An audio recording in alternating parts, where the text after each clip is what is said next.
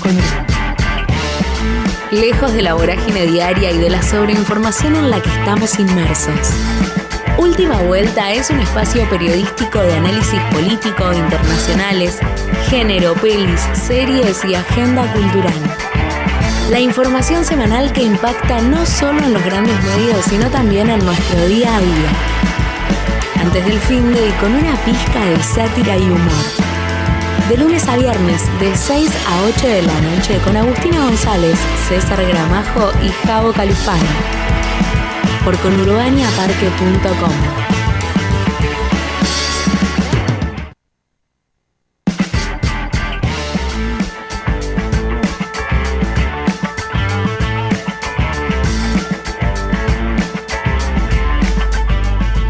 Muy buenas tardes, noches, de, de, de, no, el de era de otro kiosco. Eh, con Urbanios, con Urbania, estamos acá en Con Urbania Parque en eh, última vuelta es esto. última vuelta. Este tipo viene con el otro kiosquito. con el otro kiosquito, perdón. No, venía todo bien, pero bueno, estaba buscando. Pero pasaron cosas. estaba buscando el nombre de una sustancia. Hoy que sí. La palabra clave de esta semana es sustancia. Sustancia. Hashtag sustancia 2020. Eh, ¿Qué semana, como dice el amigo Gramajo? Agustina González, eh, feliz, feliz estoy, estoy muy feliz de volver al, estudio, de volver acá con todos, pero no estamos en el plantel completo porque César Gramajo está de, de, un viaje extremo, eh, efímero y con fines tal vez románticos. ah, con fines románticos. Calculo que sí. Calculo que sí, porque nadie se va a pasar un fin de semana con motivos alegres así porque sí Claro, surgió. claro. esto es una vocación, el periodismo que tenemos, pero no, el muchacho fue. César va. Eh, Agustina González, ¿qué semana? ¿Qué semanita? Uno eh, dice, che, ¿cuál es la noticia de la semana? Porque hay un montón de noticias. Pensamos que iba a venir como más tranqui y, no. No, acá uno no. A ver, fue una, fue una semana donde la producción de memes eh, fue ejemplar. Hay, hay algunos que fueron obras de arte. Sobre todo esos dicen que en Argentina no te aburrís nunca, ¿no? Que lo que pasa una semana en Argentina es lo que pasa en 50 años en un país. Iba a decir, no desarrollado, no, un país aburrido, porque acá no nos aburrimos nunca. en un país serio. Em, pero bueno, también eh, surgieron estas tramas con la alteración de drogas que se salieron a la palestra de vuelta los cruces de, entre ministros y siempre tiene que haber uno contra otro y que, bueno, apaciguemos un poco. Y también aprendimos palabras, ¿no? Eh, aprendimos que había un comité de control de daños. Y, y ahí es donde ya, eh, ya dejamos de, tomarnos las cosas con cierta ironía. A ver, porque todo cuando salió esto del comité del control de daños, y si la tenés, tirala porque o sea, no, no da, lo vas a dejar, vas a dejar la vida en una esnifada y no va. Eh, y, empezamos, como digo, como sociedad, ¿no? Empezamos a reírnos de eso. Y no, y la cosa venía muy en serio. Sí, al principio cuando, cuando surgió la, eh, los primeros, eh, ¿qué fue el miércoles fue esto? Los primeros internados y los primeros muertos, bueno, Twitter ya tenía eh, sus memes y también sus em, sus peleas un poco em, morales. Eh, hubo un poco ahí de, pelea, ¿no? Y también em, acá podemos decir, ¿no? Que no somos muy, eh, muy hinchas de, de Bernie, ¿no? No es que acá lo adoramos a Bernie, pero esta semanita en algunas declaraciones que tuvo no estuvo tan mal, se podría decir. La realidad es que cuando descubren que había cocaína adulterada, que eh, en ese momento no sabían que tenía, eh, lo primero que dice Bernie es el que compró en las últimas 24 horas que la descarte. Y, eh, Podrido y perverso.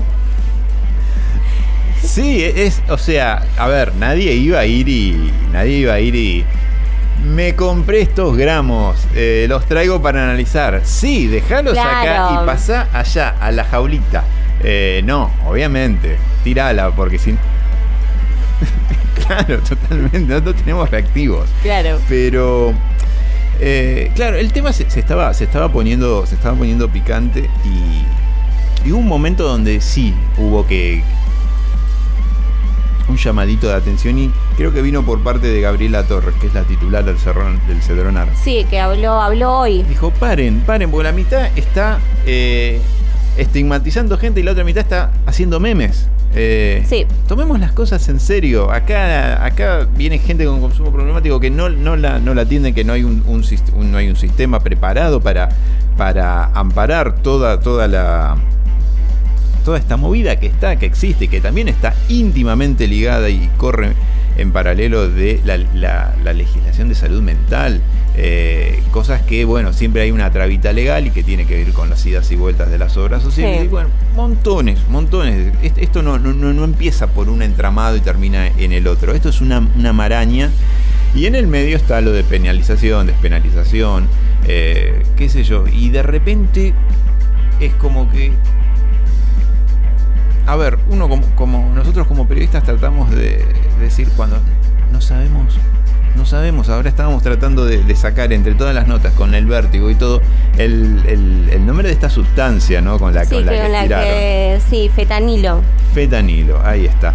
Eh, palabra que veníamos aprendiendo y ahora lo, arrastro al, terreno que también es parte de este programa, que es la cultura pop, eh, que también es una palabra muy de- del glosario de eh, Euforia, la serie de HBO, cuando tenés los pibes que están diciendo, con esto te levantás, con esto matizás y con esto, si te pasaste un poquito, la- le bajás las revoluciones, ellos, ellos lo toman como, como consumo de, libre, no combinado. Entonces van consiguiendo una pastillita de una, de otra, de otra. Entonces ahí van regulando el viaje. Pero obviamente para regular ese viaje estos pibes se van de, cierto mambo. Entonces es, es parte de- del glosario de la serie.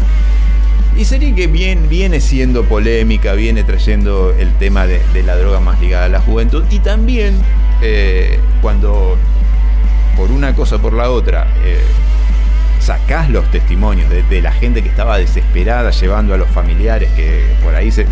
Nada, imagínate el cuadro de alguien que se da un raquetazo ahí nomás y te lo encontrás y no, y no sabías, o sabías que consume, pero que no consume adentro de tu casa, tu hijo, tu hermano, lo que sea, y tuviste que salir en una medida extrema. Y ahí eh, es donde se, se generaron esos, esos, esos cuadros que por ahí eh, era la prensa abordando a estos familiares. Y también la reaparición de unas figuras que estuvieron siempre y nadie les dio bola, nadie les dio micrófono, o que también fueron a veces la, figura de ciertas campañas políticas, ¿no? Y que son las madres contra el Paco. Que eh, a lo mejor, obviamente, unas mujeres con unos ovarios inmensos que le hacen frente a los distribuidores locales, que le hacen frente a los favoritismos cuando se acercan con un favoritismo político, no de, distin- distintas sean las zonas donde, donde tienen sus, sedes y donde tratan de de hacerle contención a un sistema que no está preparado para, para dar contención. Y fueron, y fueron a, a dar apoyo a estas familias. Entonces aparecieron de vuelta una palabra que es muy recurrente en este programa, que son los actores sociales.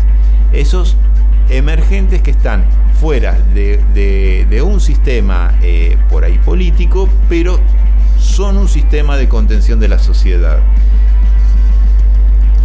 y se integraron a esa masa. Eh, y de vuelta, la sociedad y el Estado eh, viendo cómo de- desenmarañar todo esto. Y por ahí, qué sé yo, aprovechás una nota, que tenés una nota con un ministro o, o tenés una nota con, Pre- con Kreplak y vos agarrás y, le- lo primero que le preguntás a, a Kreplak es, ¿usted está a favor o en contra de la despenalización? No, macho, pero, cómo está desactivando todo este quilombo. Claro, porque sí, surgieron ese tipo.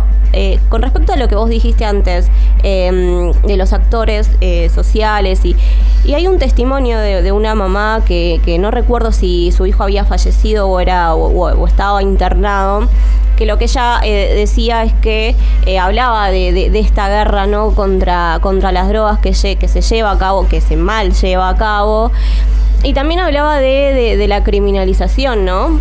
Porque con este paradigma eh, que tenemos, eh, se criminaliza al, consumidor, se lo persigue, y eso también lo vemos, ¿no? En, cuando nos enteramos que meten preso un pibe porque tenía un porro en el bolsillo. Es decir, esta guerra, ¿no? Que, que los gobiernos que ningún gobierno pudo, porque es la guerra de combatir, a, combatir al narcotráfico. Nadie combate al narcotráfico. Acá el que combatís es al pibito que salió con una bolsita, que fue a comprar una bolsita y se lo combate a ellos, ¿no? Y se los mete presos. Y eso es algo que, pasa. Eh, y en este sentido, Bernie habló sobre el paradigma, así lo escuchamos a ver lo que, lo que decía el ministro.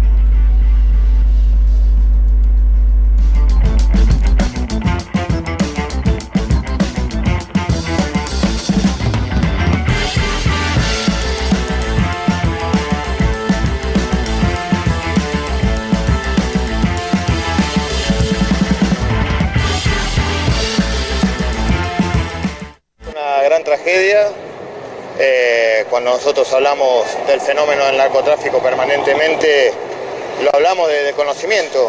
Eh, fíjese que este búnker que acabamos de, encontrar la droga eh, fue allanado el 18 de diciembre, ¿no? Y, y ¿qué pasó? Nada. O sea, estas son las discusiones que hay que dar en la Argentina, porque hoy tenemos 12 muertos, mañana hay otra noticia y nunca discutimos a fondo cómo eh, cambiar el paradigma de la lucha contra el narcotráfico y entender y saber diferenciar el problema de narcotráfico con el problema de abuso de drogas.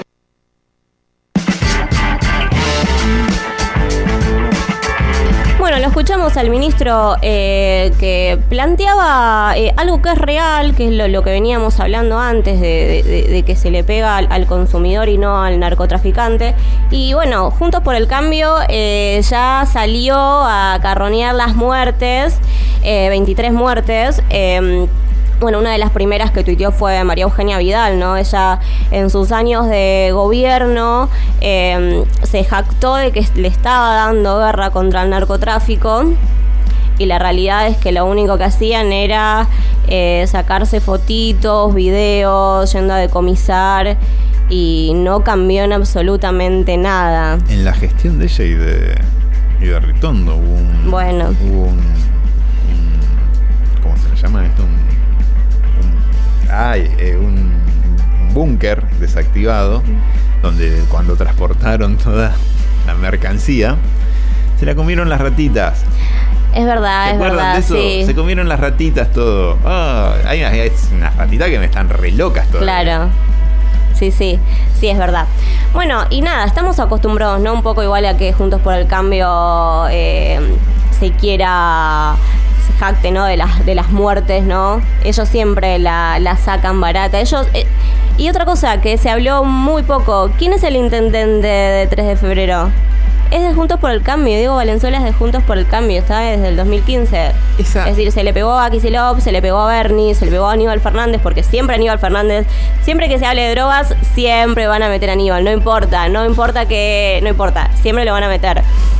Eh, qué cosa, ¿no? Eso, porque también, eso, eso también un, truquillo, ¿no? del, oficio y del periodismo. Em, cuando sucede algo, sucede algo en este lugar, Puerta 8. ¿Dónde está Puerta 8? ¿A qué municipio le pertenece Puerta 8?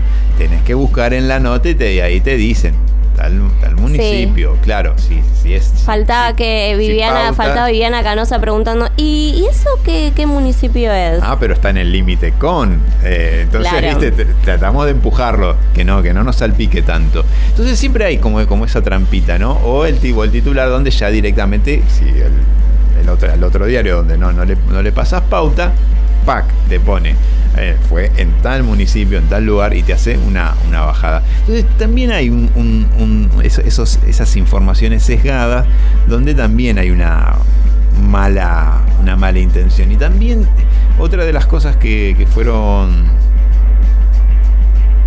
sucediendo y que ibas entendiendo al correr de los días es que todo este caudal y todo desactivar este proceso y todo este, este andar corría por parte de la salud pública. Sí, totalmente. Eh, está bien, no sabemos cuántos habrán caído en el sistema privado y si en el sistema privado habrán... La mayoría eran en, el sistema público, en los que estaban eh, asentados, en, bueno, en todos los hospitales de la zona oeste, noroeste. Em, pero sí, y volviendo a, a, lo de a lo de Vidal y, es la construcción de sentido que ellos hicieron y que em, uno tiene que escuchar y decir que con el peronismo, que eh, se vuelve al, eh, a las drogas. Eh, bueno, Diego Santilli también diciendo que las familias se le acercan todos los días a decirles, ay, tengo a mi hijo metido en el Paco, con ustedes no pasaba. Y, es de, y la verdad que es de un cinismo, es de un cinismo importante. ¿no? Por eso me parece que, que que este sería un buen puntapié para que se empiece a charlar un nuevo paradigma eh, de drogas. Yo creo que lo más cercano es la eh, legalización de la marihuana. No creo que lleguemos eh, a legalizar otro tipo de drogas. Por ahí me parece que la legalización de la marihuana es lo más cercano. Pero obviamente no es que Mm. No es todo el problema, digamos, es decir, es más amplio el problema. Por eso es que hay que pensar, el prohibicionismo no... No, es decir, con prohibirla ya sabemos que no. Un, un sistema de, contención, no, no se trabaja en el, en el sistema de, contención de, parte de, bueno, como dijimos, está recontra ligado al, sistema de salud mental y que también el gobierno de Juntos por el Cambio lo quiso desactivar completamente y que está sobreviviendo con eh, apenas y hoy era un tema que no se tocaba. Ahora hay un montón de temas a tratar, hay un montón de temas que están calientes que obviamente la realidad no supera. Y esto, esto tenía un, planteamiento de que, de que en un principio era como que bueno, de que era una guerra narco, como que bueno, y después fuimos entendiendo un montón de otras cosas que era que mejor la habían cortado o estirado o estirado mal. Claro, la primera la primera hipótesis era que era una guerra entre narcos, lo que decían los especialistas es que en una guerra narco no matan al cliente. Es decir, es muy difícil. Claro, es muy difícil que em, se quieran, eh, incluso también decían que es muy difícil que otros se infiltren en otra banda, es decir, que, que, en ese tipo de guerras por ahí se cagan a tiros, pero no iban a matar al cliente. Por eso es que se piensa que fue un error en, cuando la cocinaron, es decir, en la preparación. Em, pero bueno, eso no lo vamos a saber hasta que la investigación avance. Otra de las de las cuestiones y que también ya va mucho más y aborda lo social es la la criminalización ¿no? que se hace de los escenarios, ¿no? que se hace del barrio, del, sí. Puerta 8 en este caso. Entonces, no, tenés estos lugares, pero también tenés, también tenés gente otros. de trabajo, gente que, que, que, se cayó de un sistema y y, es el lugar donde llega a vivir y a, sobrevivir y, trata de hasta incluso llevar una vida digna como la mayoría, pero la, droga y la criminalización del escenario. Porque después cuando pasa en, una fiestita electrónica donde se te mueren los pibes, donde pasan... No, nada, pasó fuera de la ciudad, pasó en, en un predio este caso Costa Salero, pero bueno, qué sé yo. Son distintos, siempre el, tema de, de, cómo eh, enfocás y de cómo qué peso le das a cada lugar también es parte de... sí, tiene que ver con el lugar, la criminalización del, de la pobreza. No es lo mismo hablar de chicos que van y, consumen en una fiesta electrónica a pibes que consumen en los pasillos de una villa. Ya incluso lo dijo María Eugenia Vidal en una entrevista, que lo decía con respecto a la marihuana. No es lo mismo la marihuana en una villa que la marihuana en, en Palermo, cuando habló con respecto a la legalización de por qué ella estaba en contra hay una criminalización. Incluso eh, hubo varias eh, movilizaciones en, 3 de febrero cuando empezaron las primeras detenciones de que se estaban llevando a todos perjiles. Y eso también pasa. No sabemos a, ciencia cierta si los que detuvieron de verdad tenían que ver o, eran los peces gordos de la banda o eran simples unos pibes que por ahí la repartían por dos pesos con 50 y eso es lo que termina pasando. Y por eso es que hay un montón de familias, no solo pedían porque se vayan los narcos del barrio, sino también pedían que liberen eh, a los detenidos. Y eso no es que solo pasa acá, es decir, eh, pasa en México, pasa en Colombia. Eh, hay un libro de Rita Segato, eh, La escritura en el cuerpo de las mujeres asesinadas en Ciudad Juárez, que me recordó mucho a esto porque cuando surgían los asesinatos, las madres del barrio, de los barrios, pedían que liberen a los que habían metido presos porque no eran y ahí se nota también la impunidad. Eso lo vemos acá cuando eh, meten preso a los que no deberían meter presos porque no están cometiendo ningún tipo de, delito o porque directamente no son los que, los que causan más daño, que obviamente es el narcotráfico que no les conocemos las caras. Lo dice Bernie en su testimonio. Este lugar fue allanado el 18 de diciembre y casi un mes después, ahí estaba, fresquita toda ahí. Eh, pero bueno, también tiene que ver con el sistema policial. Eh, y un sistema policial que se le creo que se le juntaron un montón de, cosas, ¿no? Eh, aparece toda la, figura del clientelismo. sí, hubo ahí un cruce entre Bernie y Aníbal Fernández. No sabemos si fue un error, bueno, eh, Aníbal Fernández, un tuit que era un meme, encima, sí, yo me indigno porque si vas a compartir un meme, compartí un meme bueno. Comparto un meme en donde nombraba distintos países de que a la droga mata, la droga mata y Argentina a descartala porque es de la mala. Con respecto a lo que había dicho Bernie. Y Aníbal, Aníbal, Aníbal, una cosa. A ver, muchos periodistas no puede, cuando no podemos trabajar de periodistas o, tenemos que buscar un poquito más el mango, salimos a laburar de community manager. Claro. Pero vos le entregás la, clave a cualquiera, Aníbal. Ya te, te, metieron en un quilombo con Nick, ahora te meten en un quilombo por compartir un meme. Está bien, yo sé que es un pibe que a lo mejor maneja cuatro cuentas de dos privadas y una bueno, tuya, pero, pero hay, cierto hubo una hubo una cierta intencionalidad también, no fue un simple error, no es que retuiteaste o le pusiste me gusta a ese meme, no, lo compartiste en Twitter, lo compartiste en Facebook, es decir, hubo ahí un y lo peor es que después dijo si alguien se sintió ofendido, disculpe. Y ahí ya es la frase, si alguien se sintió ofendido, ya está mal. Es decir, si cometiste un error, no tenés que decir si alguien se sintió ofendido. Pedís disculpas y listo. Eso no pasa en la política, eso no lo hacen los funcionarios. Y tenemos, tenemos el testimonio también de, Aníbal. Bueno, vamos a escuchar entonces a Aníbal. la situación. En este caso hay que dejar que se hable entre los profesionales, que son los que están trabajando, para encontrar una punta como entrar fuertemente a este tema. Y están haciéndolo desde el primer momento. Eso no necesitan este, advertirlo. Así es nuestra forma de trabajar. Estamos en una situación que quisimos abordarla rápidamente y que yo acepté el convite de Sergio porque me parecía que era correcto hacerlo.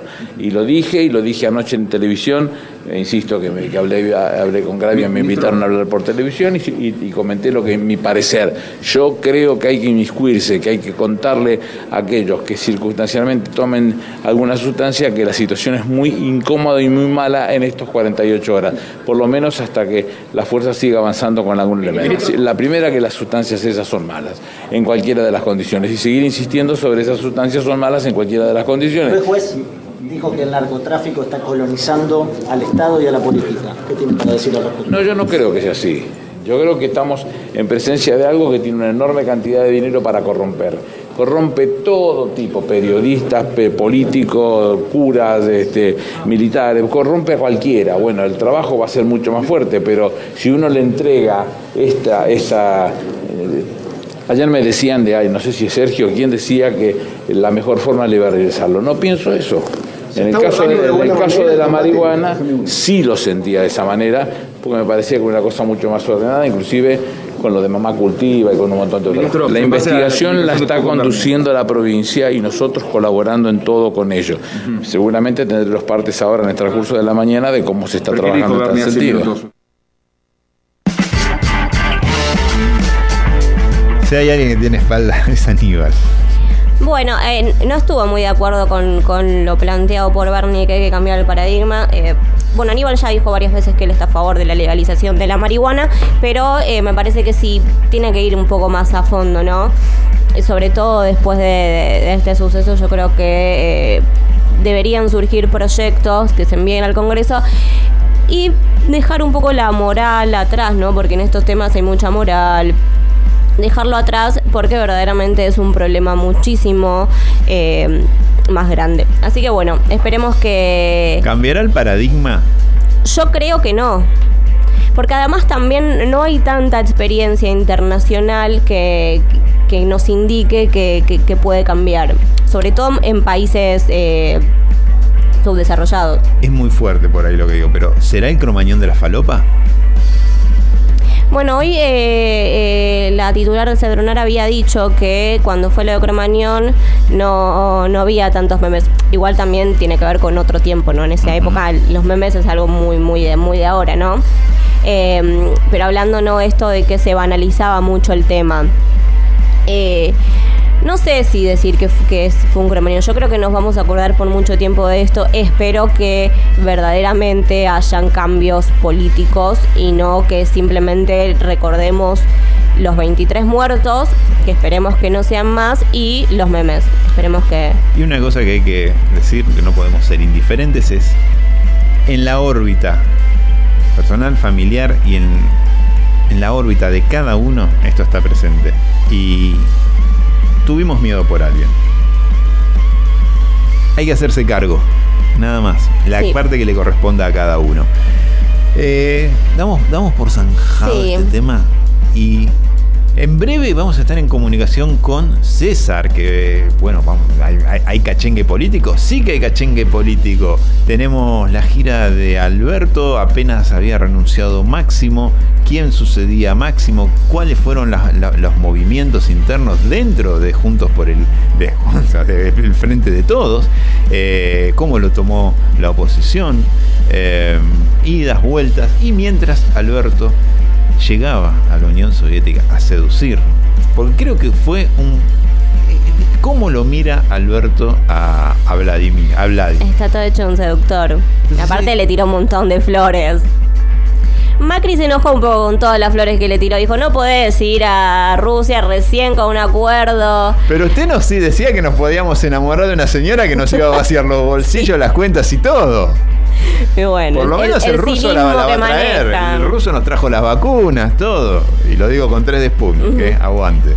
Eh, pero la parte le, llevó de todo. Y le llevó música, Alberto. Y le llevó a Santa Olalla, a Bajo Fondo. Y si estamos así para recibir al rioplatense del grupo, le llevó también a Natalia Oreiro en esta cosa tan rara que es un tango en ruso con Santolaya bajo fondo y Natalia Oreiro. Escuchamos y después nos metemos en todo el análisis de la actualidad política.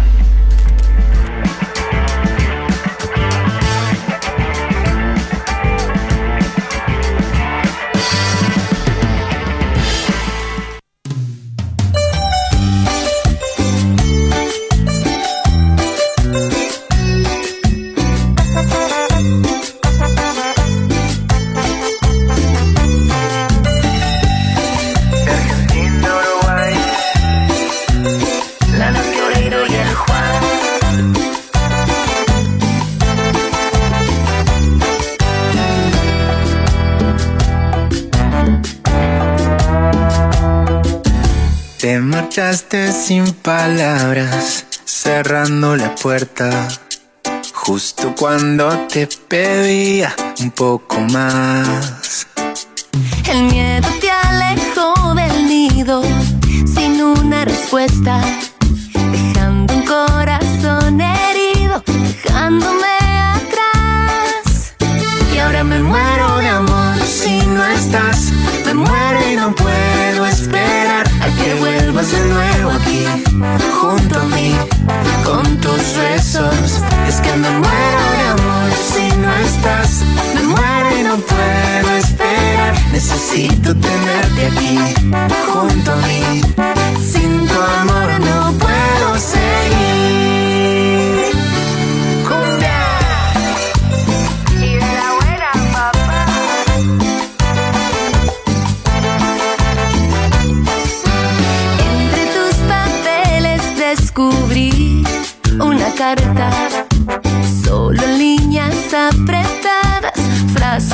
razón. Dices que el motivo fue la falta de aire. Si siempre te dejé ser libre sin una condición. Y ahora me muero de amor si no estás.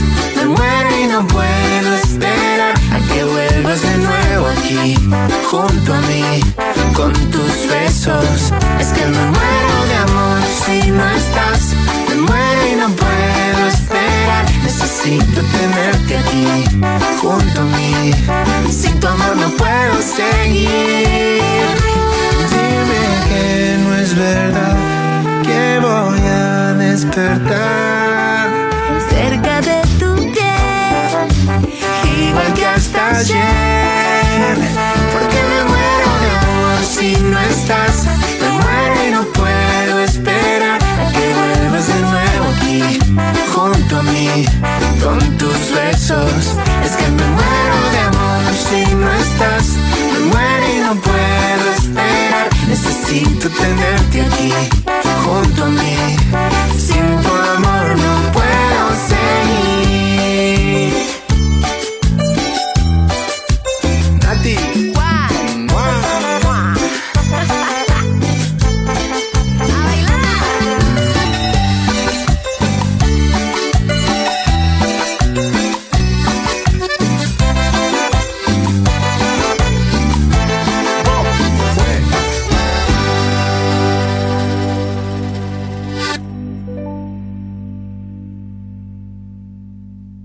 Nuestros ancestros llegaron al Conur para traer cumbias, gualichos, chacinados y a vos, bebé, que nos escuchas siempre, con Urbania. Creemos fundamental la articulación con espacios de trabajadores de la economía popular en vistas de tener un efecto positivo tanto en la economía local, construyendo canales directos de comercialización, como en el ecosistema, fomentando un consumo responsable en armonía con la naturaleza. Nuestro objetivo es convertir el parque en un punto verde que sirva de encuentro e intercambio de nuevas relaciones económicas, sociales e incluso laborales, tejiendo puentes directos entre productores y consumidores.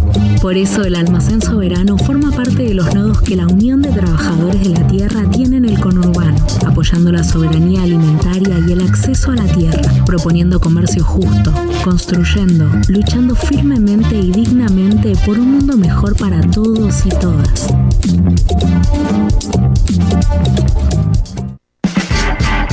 Última Vuelta es un espacio periodístico de análisis político internacionales, género, pelis, series y agenda cultural. Antes del fin de y con una pizca de sátira y humor. De lunes a viernes, de 6 a 8 de la noche, con Agustina González, César Gramajo y Javo Califano. Por conurbaniaparque.com, la radio del verbo amar. Diferentes propuestas al aire libre para comer y tomar algo rico en familia o con amigues. Cafetería, comida vegana y vegetariana, parrilladas, bebidas de autor, música y actividades diversas con mucha buena onda para pasar el día.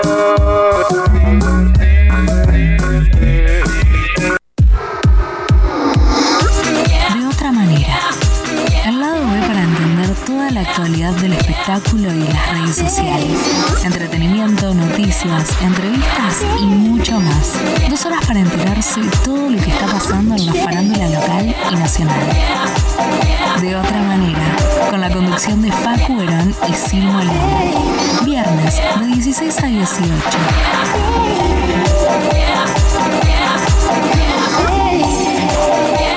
Disruptiva y maravillosa. Con Urbania Radio existe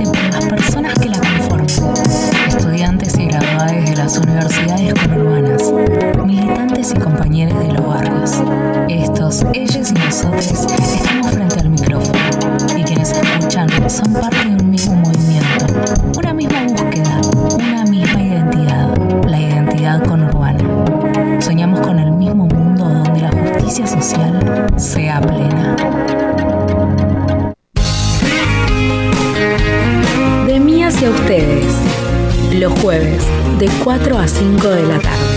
literatura, belleza y salud. Lo significativo de la semana. Efemérides y actividades barriales. Con la conducción de María Cecilia Marsili. Locución Luz Ríos y. En Conurbania Radio. La radio del verbo amar. Si estás del mate y chipa a nivel concejal, queremos decirte que te amamos mucho. Con Urbania, la radio del verbo amar. Última vuelta. Hasta las 8 de la noche por la radio del verbo amar.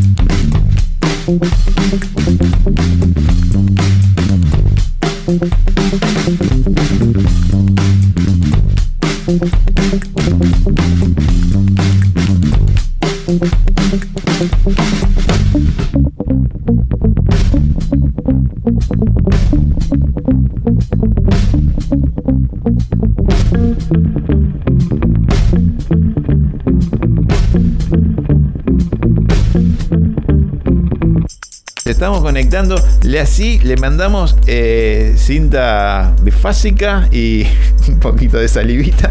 Cinta fásica. Bifásica. Cal- Califano, usted. Sí, tengo eh, menos es- ingeniería. Es ahí un. Sí. eh, Es ahí un acto. Sí, Fastic le eh, ponemos. usted, pero acto fallido. Cinta fásica, no, no. Yo no Fásica. conozco al menos. Yo tampoco. Bifásica. Puede ser. No, cinta bifaz iba a decir, es muy de diseñador gráfico lo que le estoy diciendo. Eh, pero bueno, o- o No, eso es una. O sea, hay una cosa que es la cinta bifaz y otra cosa es decir cinta fásica, que es algo que no. que Era la está bifa- hablando de era la faz. bifa- Es algo que no existe, pero podría existir. pega, Eh, pega, una pega. cinta para. es- eh, la cinta fásica debería ser una cinta para las tucas. Para asegurar que se Bueno, va a no, salir del cartón. El que no sabía rolear y la- le, le mandaba cinta scotch. Bueno, no está mal, me parece. Ah, ya me lo estoy esa es imaginando. una buena. Ta- También, también puede funcionar muy Pega el bien. pegamento, el plástico y el relleno. Todo. ¿Cómo anda, compañero César, desde exteriores? Eh, bien, en un día, eh, el día está pegajoso. así Horrible. que es muy difícil estar, eh, estar del todo contento en un día de calor y pegajosidad. Pero la verdad que bien, bien ha sido un, un bonito día. ¿Estás Eh, metiendo las patas en algún lado y no tomando si- mate? ¿Eh? ¿Estás metiendo las patas en algún lado y tomando mate? No, no, en este momento no estoy metiendo las patas en ninguna fuente. Todavía no he encontrado una fuente eh, en- aquí en la ciudad de San Pedro en la cual meter las patas. Eh, tampoco he salido mucho, la verdad sea dicha. Eh, ahora recién, bien termina este programa, culminará mi semana laboral y comenzaré a, a salir. Muy bien. Eh, A la búsqueda de naranjas y chacinados. Eh, yo no, no sé si precisamente naranjas. Creo que voy a buscar cervezas artesanales y, y chacinado sí, porque voy a buscar algún lugar donde haya alguna picadita, alguna cosa interesante. Qué rico. Muy bien. Bueno, Bueno, ¿cómo, eh, cómo vieron la, esta semana de, de tranquilidad política argentina, no? Una, una típica semana de, una, una- de actividad política en Argentina. una quietud. Lo bueno es que fue un lunes y no fue un viernes. Claro. Sí, lo- eh, eso, eso es lo que pensaba hoy mientras este, más o menos me armaba una, nota mental de cómo encarar el tema. Eh, por lo menos lo hizo un lunes y no un viernes a las 5 de la tarde. Y actores que estábamos, o sea, la, la tensión se manejó hasta este momento del viernes. eh, todo el tema de las internas de Cambiemos. eh, estábamos esperando testimonios, silencios, silencios que dicen mucho por, otra parte. eh, y tema de, de reuniones, sucesiones. Pero, ¿cómo, no sé, hacemos una cronología de lo que fue sucediendo del lunes a esta parte? Eh, sí, el problema es que una cronología de, lo que fue sucediendo del lunes a esta parte, creo que mm, le falta. eh, le faltan todos los detalles que uno tendría que tener en cuenta para poder interpretar esto. Eh, yo creo que, a ver, creo que lo que más me molesta de lo que sucedió en la semana post renuncia de, de Máximo Kirchner es algo que viene sucediendo desde mediados de diciembre, digamos, y es que está todo el mundo muy apurado por tener razón. Entonces tiende a interpretar todos los hechos como confirmatorios de sus propios prejuicios respecto a todo lo que está sucediendo. Eh, yo insisto en, en mi posición casi eh, de ignorante de que esto, o sea, yo, en el- en el momento, en- hoy por hoy no puedo decir si esto es un rompimiento o no es un rompimiento. Yo no, no, no, no puedo aseverar eh, una, una, una reacción política clara en función de lo que sucedió. Lo, yo hasta ahora lo único que puedo aseverar realmente es que esto es Máximo Kirchner cuidando su imagen política. Y nada más que eso. Eh, de la misma manera que la cuidó en el momento en el que este, dinamitó la, la ley de presupuesto eh, al increpar a la oposición cuando se trataba eh, la ley en eh, una sesión especial en diputados. Bueno, dicen que Que es donde la... empieza toda la deriva. Claro, que él ya estaba pensando en renunciar desde ese día. Sí, yo creo que estaba empezando, eh, yo creo que estaba pensando en renunciar desde mucho antes.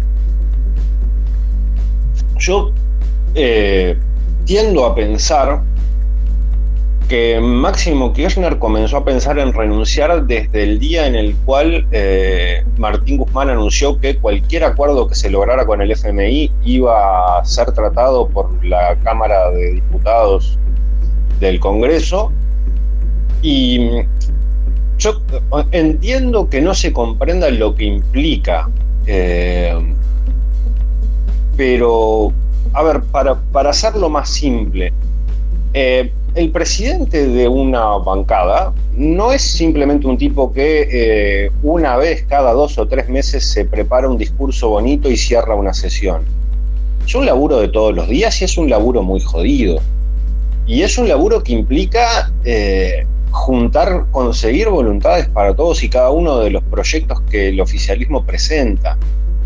O en el caso de que sea la oposición, o la oposición conseguir eh, eh, voluntades en contra de los proyectos que presenta el oficialismo. No sé si me escuchan. Creo que Sí, lo- sí. Lo- lo que te- otra de las cosas que les traigo y les pregunto es, no hace falta que la carta de Máximo, leer, hacer una lectura entre líneas o interpretaciones que todo apunta a que eh, es Guzmán el, el problema para él. O sea, No, no, no, eh, eh, no, no, no, no, no, mira, eh, no, no.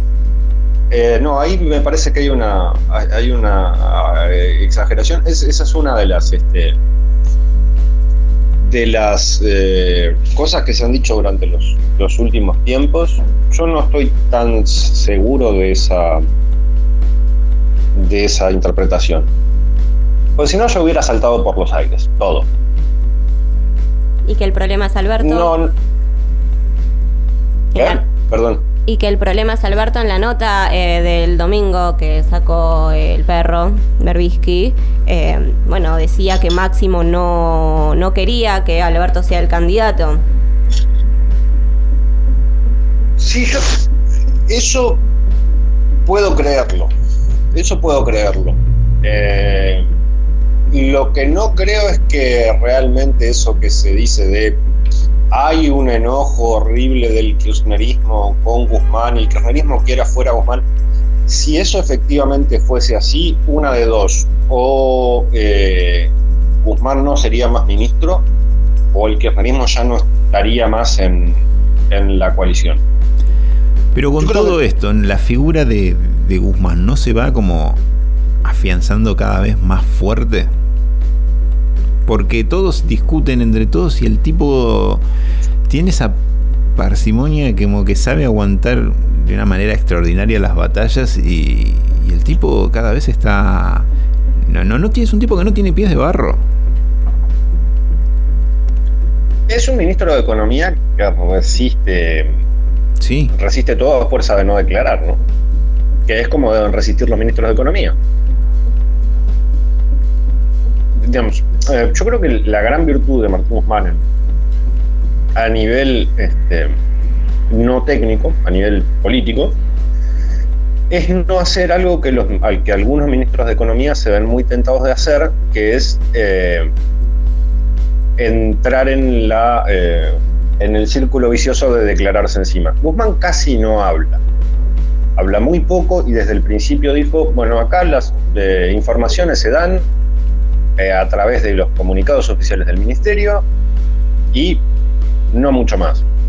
Guzmán ha dado muy contadas notas con muy contados periodistas en medios en los cuales o se lo iba a tratar muy bien o al menos la persona que estaba enfrente era una persona en la cual él podía confiar intelectualmente. Ejemplo, la nota de Pañi. O sea, él le da un, él le da una nota a Pañi, no le da una nota a Eduardo Feynman, por ejemplo. Claro, claro. Él le dio una nota a Luis Novarecio, no le dio una nota a Luis Majul.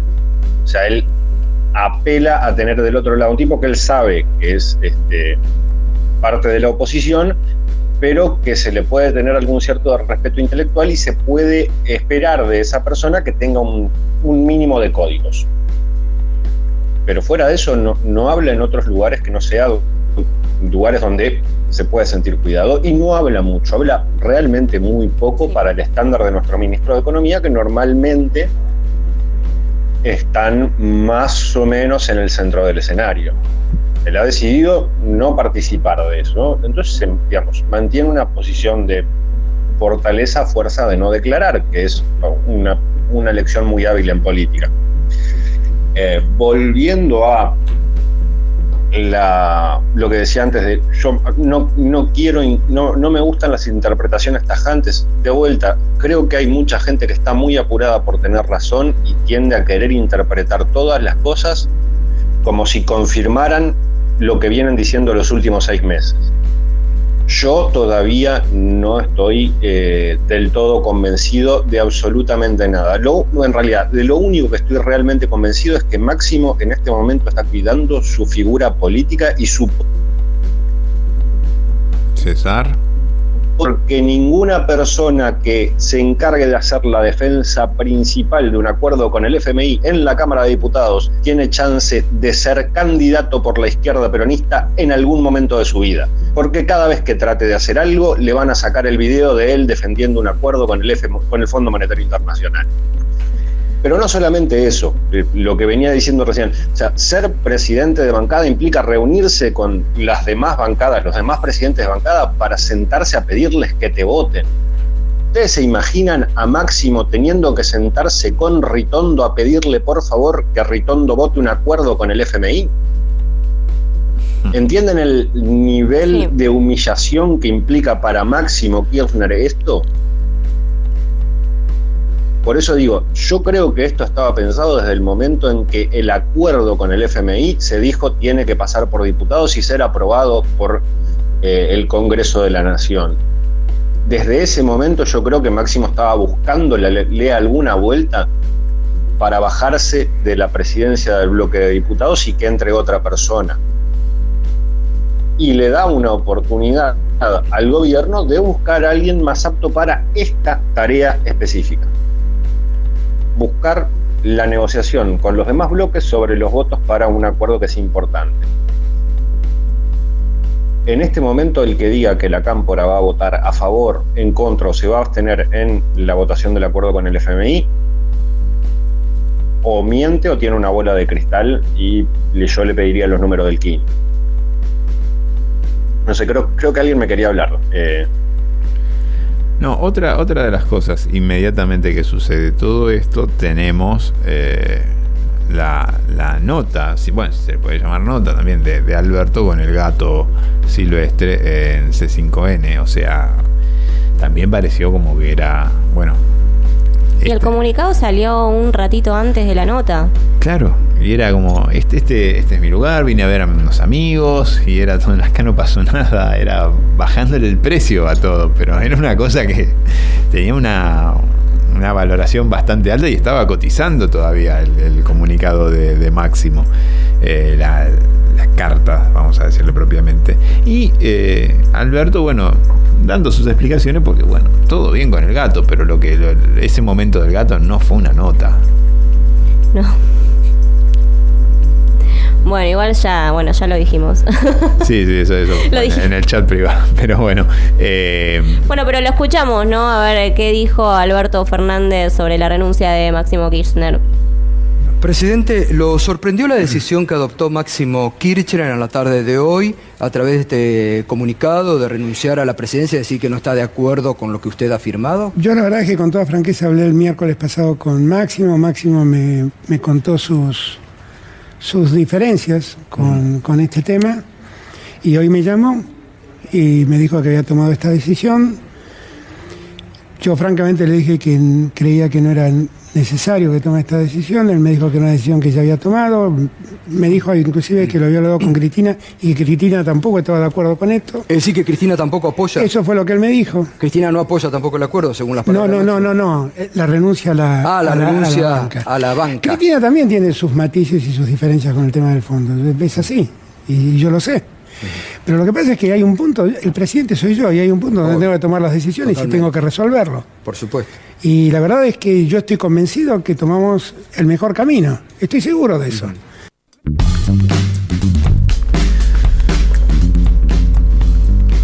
No es una interna, es un matiz, dijo Alberto en un momento. El presidente soy yo.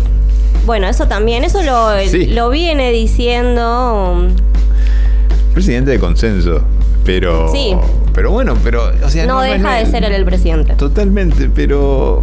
Y ahí. a mí siempre me. Eso siempre me recuerda a la frase de Tywin Lannister, ¿no? Si alguien tiene que estar diciendo constantemente que es el rey, es porque quizá no lo sea. Sí, sí es verdad. Eh, es cierto, o sea, esa constante. Eh, esa constante necesidad de Alberto Fernández de recordarnos que el presidente es él y que las decisiones las toma de Lino Cristina, eh, son un poco la confirmación de que, en realidad el margen para toma de decisiones de Alberto Fernández es muy estrecho, porque, o sea, no porque sea un ser débil nada, porque gobernar en una coalición es muy difícil. Sí, pero con respecto a esto que decís, tampoco tiene, tampoco tiene tanto poder eh, la cámpora, porque siempre se habla del poder de Cristina Kirchner y con todo lo que viene pasando y con todas las cartas y con todos incluso los avisos que hubo con respecto al acuerdo del FMI eh, por parte de Cristina, como que se ve que tampoco tiene tanto poder eh, el kirchnerismo duro dentro de esta coalición. Yo por lo pronto, o sea, hay algo que yo me gustaría recordarle a todos, que la cámpora tiene PAMI y ANSES. Claro. O sea, vos, la cámpora sigue manteniendo los dos lugares que manejan, en, el sentido más concreto, toda la política asistencial del, o sea, la política asistencial más dura, o sea, la, el darle guita a la gente. no, es nada, no es para nada menor. E incluso, o sea, lo sigue teniendo a Pami después de la cagada que se mandó Luana Volmovich. O sea, ah, ya está, se lo dejó pasar. Y, nadie dijo nada. En ningún momento eh, estuvo en discusión si Luana Volmovich iba a seguir o no. Yo creo que si, si la cámpora estuviera debilitada dentro del gobierno, ya hubiera desaparecido. La cámpora tiene los entes reguladores energéticos o sea, la política energética en Argentina no se puede hacer sin este, que la cámpora y sin que Cristina Kirchner estén de acuerdo. Bueno, cuando quisieron sacar a Basualdo, que no... Y no lo lograron. No lo lograron. Terminaron teniendo que negociar este, Martín Guzmán y Cristina Basualdo se queda, pero la segmentación de tarifas hay que hacerla ya y terminaron con una segmentación de tarifas que esperemos qué tan buena o qué tan bien funciona, pero está. Sí, que no sea. Ahora la, cámpora, o sea, la cámpora no, no está debilitada. Que sí la cámpora ha tenido que tragarse sapos importantísimos. Y sí. ¿Cómo, pero, ¿cómo sale ahora? lo ha hecho. Te, te, pregunto, ¿cómo sale ahora? ¿Cómo, cómo salió? Cómo, ¿Cómo emergió esto de Cristina no está de acuerdo con esta decisión de Máximo? ¿Por qué alguien la tiró? Porque se. Porque se. Se, se, intuye, pero ocuparon, no se ocuparon de, de, decírselo a todo, el, todo aquel que quisiera oír desde el Instituto Patria, desde la Cámpora y desde Presidencia. O sea, inmediatamente que sale la carta, salieron desde el Instituto Patria y desde la Cámpora, algunos otros, algunos de los cuadros de la, de la Cámpora, a hablar con periodistas off the record y decirles, che, mirá que nosotros no estamos de acuerdo, Cristina no está de acuerdo. Y e inmediatamente también salieron de presidencia a decirlo. De vuelta, o sea, esto es la renuncia de un jefe de bloque que no puede, por su propia historia y por su potencial político de acá hacia adelante, ser quien negocie y defienda la aprobación del acuerdo con el FMI en la Cámara de Diputados. Sí, porque tampoco va a romper Después, el toda la, toda la reacción por parte del gobierno y por parte del propio sector al que pertenece Máximo Kirchner ha sido la de bajarle el precio a esto y decir simplemente no, necesitamos que Máximo vuelva a territorio, que deje sus labores. Yo insisto, me parece que sobreinterpretar esto como la crisis final de la coalición, la desaparición del frente de todos, como dijo un periodista sí, muy escuchado eh, programa sí, a la tarde, que sí. dijo, ha, ha, sido la desaparición, estaba básicamente haciendo el velatorio. De, sí, pero rarísimo, abierto rarísimo por un tipo que, que, lo, que este, se lo quiere, un tipo que se hace querer, pero salió salió fuerte. No, pero hace tiempo. Sí, pero hace, hace tiempo, que Berkovich viene eh, interpretando cada uno de los datos como si le como si le dieran la razón, cuando en realidad tendríamos que ponernos a pensar y a discutirlo, eh, y es un poco más complejo, pero bueno, cuando alguien tiene la. O sea, por eso te digo, o sea, estamos todos muy apurados por tener razón, más de que por ver qué carajo está sucediendo. Eh, yo insisto, pero ahí, ahí, ahí, y ahí, no está, no está este tema de vuelta de cómo se comunica, porque no era más fácil hacer ese, ese parrafito que, que vos acabas de hacer. No, de, no, no decir, porque no, no, no, ese parrafito no lo no, no podés. Claro, ese parrafito no es eh, un no- título, puede- pero, pero para no mi puede tía y Máximo para salir todo es- decir, Pero para Hola, tía, che, miren, claro. yo me bajo porque dentro de cinco años, cuando, cuando quiera ser candidato a, a presidente, me van a recordar esto. No, no se puede, no podés decirlo. O sea, no, no funciona pero, en la, así pero en la calle quedó como líneas. que la mamá no, no, no avala lo, lo que hizo el nene. Y el nene es un hombre que tiene peso político propio. Bueno, igual yo creo que eso ya se está acabando, ¿no? Esto del chico de los joystings eh, ya se está acabando. Me parece que Máximo hi- hizo demasiado mérito como para Sí, seguro. como para tener nombre propio. Pero hay, hay Sí. esta, esta cosa instalada y. qué sé yo, no sé. Eh, para mí fue como una cosa poquito más de defender un poquito más la comunicación. Ahí. Pero bueno, qué sé yo. Eh, la calle lo, lo pudo haber interpretado de, de- de mil maneras y salieron todos estos titulares y. Y bueno, y eh, hasta esto, qué sé yo, no sé. De vuelta volvemos a. Aníbal y los tweets. La pida, esto, como que también lo trató de chiquito. Eh, chiquito. Un berretín de secundaria, no, pará. Podría haber Aníbal. callado. Está bien que funcionario él lo es decir, eh, no es lo mismo, pero podría haber callado, ¿no? Eh, pero bueno, dice, son los tiempos de Aníbal. Aníbal tiene distintos tiempos. Eh, yo lo que pienso no es, eh, eh, no falta mucho, ¿no? Para que se vote la ley. Se supone que va a ser a mediados de marzo. Y ahí el poroteo. Hay que hacer el poroteo Eh, propio y el poroteo ajeno. No, que pero tampoco hay que ver sabemos. el- Claro, primero hay que ver la letra chica del acuerdo. Porque para. A ver, yo lo que pienso es. Te vas, es decir, renuncias. Pero si después votás el acuerdo. Eh, a ver, vam- vamos por partes. Primero, eh, la Unión Cívica Radical va a votar. Le, le va a encontrar la vuelta para hacerlo, pero va a votar. O sea, yo no- me cuesta ver un escenario en el cual ellos no voten el acuerdo. Va- va- No votar el acuerdo es básicamente eh, que el Congreso diciendo este país va a defoltear. Yo creo que, que Juntos por Y el yo- Cambio lo va a votar, más allá de que ahora Bullrich diga que primero quiere saber qué va a pasar dentro del kirchnerismo y diga también que quiere derogar la ley de deuda. Ya aprovechó. Yo no, yo no sería tan, tan, este, tan enfático con eso. Eh, yo creo que todavía hay gente lo suficientemente irresponsable en, en Juntos por el Cambio como para querer un escenario de default y caos total. Yo creo que sobre todo el, el eje Macri-Bullrich quiere el default, está buscando que, que no exista un acuerdo entre eh, el gobierno y el FMI, porque quiere un escenario en el cual este gobierno se vaya con una crisis económica brutal, con, eh, dejando tierra arrasada, porque ellos realmente creen que la única forma de, de- de volver y de implementar las políticas que ellos creen que son necesarias es que haya una crisis terminal, es que tengamos otro 2001 y que en ese escenario ellos pueden venir y, bueno, recortar el 30% de la planta estatal, eh, eliminar los planes sociales, eliminar los subsidios a, a las energías, privatizar la- el sistema jubilatorio argentino, eh, privatizar lo poco estatal que queda, vender IPF, etcétera, etcétera, etcétera. O ese es el, esa es la idea central de ellos. Sí, terminar con, con lo que no pudieron hacer en, en 2019.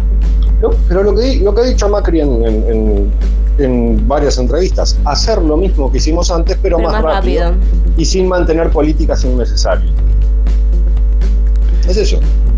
O sea, por, por eso digo que eh, yo creo que hay eh, tipos que son lo suficientemente irresponsables como para querer una situación de default. Esta semana aprendimos Pero la- ninguno de ellos, ninguno de ellos es radical porque los radicales no solo están gestionando ahora, sino que saben que este, gestionar en una situación así es imposible. Esta semana aprendimos O sea que- la palabra control de daños por otro tema que, que sucedió. Hay también control de daños para las crisis institucionales y que te dejan como las que ha dejado el macrismo. Me- yo tiendo a pensar que no. O sea, la- va, de- depende de la gravedad de la, de la crisis institucional. Eh, la deuda hay que nos crisis dejó, la deuda que no- no tienen. ¿Eh? La deuda que dejó, la deuda de la que no se hacen cargo, la... eh, Bueno, ese es otro punto, eh, César, porque todo muy lindo con la carta. Es decir, un- cualquier persona ¿no? Que, que no quiere que haya ajuste y quiere que, que- que no quiere que haya más pobreza, la compra. Pero no plantean, lo mismo que hablábamos en el programa pasado también de, de lo que plantea la izquierda, no plantean otro escenario. Es decir, eh, se planteó en algún momento buscar apoyo en organismos internacionales, se planteó también en vez de pedirle, pedirle la plata a China o a Rusia. Son planteos que no, que no quedan muy en claro. Pero aparte que no funcionan. Sa- ¿Saben eh, cuál ha sido el único caso de eh, deuda declarada este, Ilegítimo. ilegal por cortes inter- ilegítima por cortes internacionales? ¿Saben, A ver si el de Irak, ¿no? El caso de Irak. ¿Eh? El caso de Irak. El caso de la deuda iraquí contra- eh, contraída por Saddam Sí. Hussein, que fue denunciada por el gobierno que lo sucedió y fue considerada ilegítima porque Estados Unidos dijo, "Eh, no, no, ¿saben qué? No paguen. No es necesario, porque eso fue este, deuda contraída por un dictador. Es el único caso en el mundo. Ha habido varios intentos de, de declarar ilegítima deuda este, Bueno, contraída por diferentes gobiernos. Acá tuvimos deudas también contraídas por Otra dictadores, cosa. no las perdonaron, ¿eh? Eh, otra cosa importante de tener en cuenta. Eh,